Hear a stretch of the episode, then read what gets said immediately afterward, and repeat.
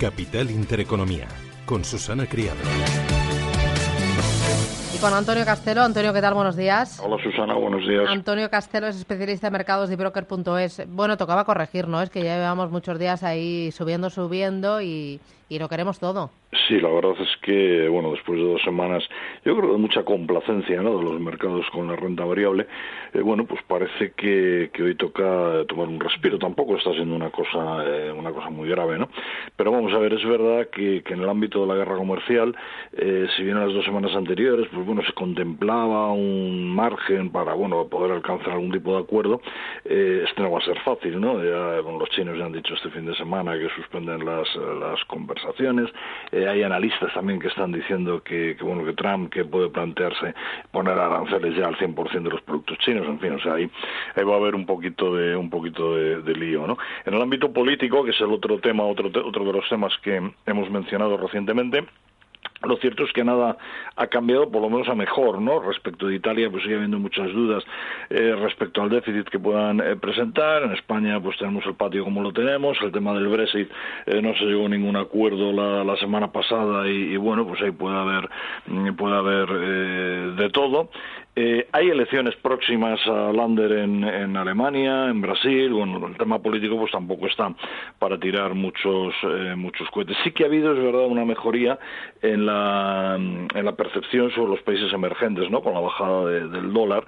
Eh, está ahora pues cotizando a niveles de, de 1,1744 eh, con el con el euro.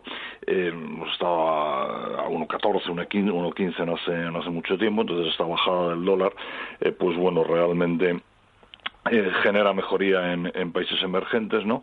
Eh, y bueno, pues, eh, ¿qué más cosas vemos? Índices de Estados Unidos se han vuelto a situar eh, en máximos, la volatilidad eh, en mínimos, como tú dices, pues debería tomarse un respiro. Luego también mm, hay algunas cosas que, bueno, que, que, pueden suponer ajustes por lo menos para, para los próximos días, ¿no? El viernes hubo vencimientos de, de derivados, que esto siempre, pues bueno, deja el mercado un poco expectante. Uh -huh. Una cosa que a lo mejor puede parecer que no tiene mucho interés, pero luego en realidad sí que lo tiene, porque produce muchos ajustes en, en cartera. Sabes que mm, hoy entraba en vigor eh, una nueva composición de los índices, sí, índices sí. sectoriales sí, del eh, sí. del, del Eurostock 50 y, por ejemplo, entra Amadeus, que entiendo que eso va a ser bueno para el título porque le da mucha más visibilidad, sí. aunque no sé si eso ya está descontado. Sí, bueno, eso debería estar descontado, pero no, no me refería tanto al, ah, vale. a, a, al Eurostock 50 de aquí, sino al, al SP500 sí, en Estados Unidos, porque allí, bueno, hay un, se crea un sector de servicios de comunicación que sustituye al de telecomunicaciones,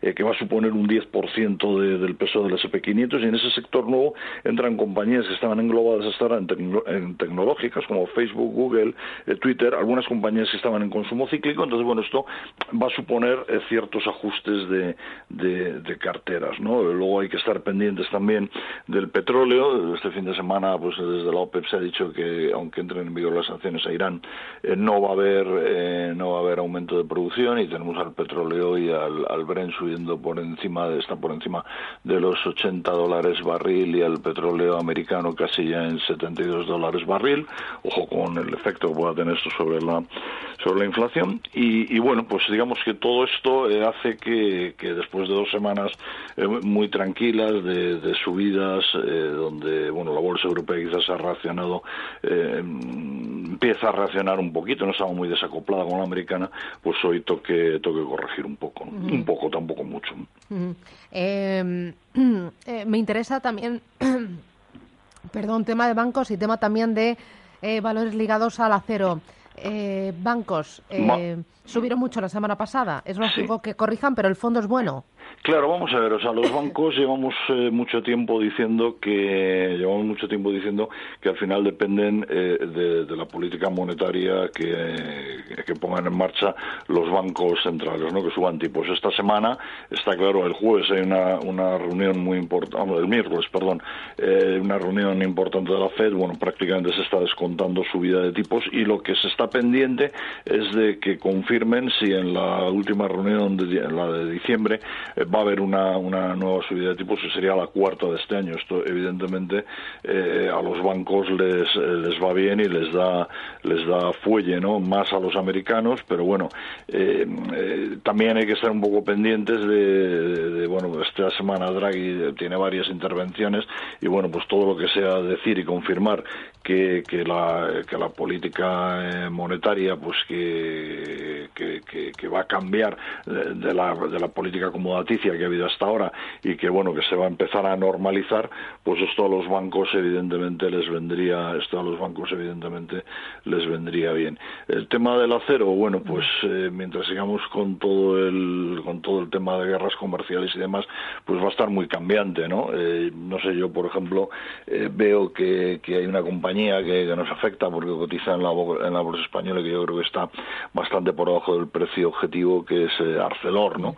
Pues bueno, pues el nivel de cotización actual de Arcelor y la situación, pues bueno, quizás podríamos eh, pensar en, que fuera una alternativa de, compra razonable. Los bancos, desde luego, a, todos los veo tremendamente eh, infravalorados y muy por debajo de, sus valores teóricos, o sea que... ¿Qué, más ves infravalorado ahora mismo la bolsa española?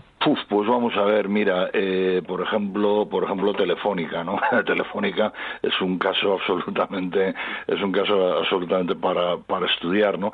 Eh, más valores, eh, pues no sé, por ejemplo, Inditex yo creo que está también bastante por debajo de precio, las utilities están razonablemente bien, por ejemplo, por ejemplo Talgo, Talgo yo creo que está también un poquito por debajo de de su precio.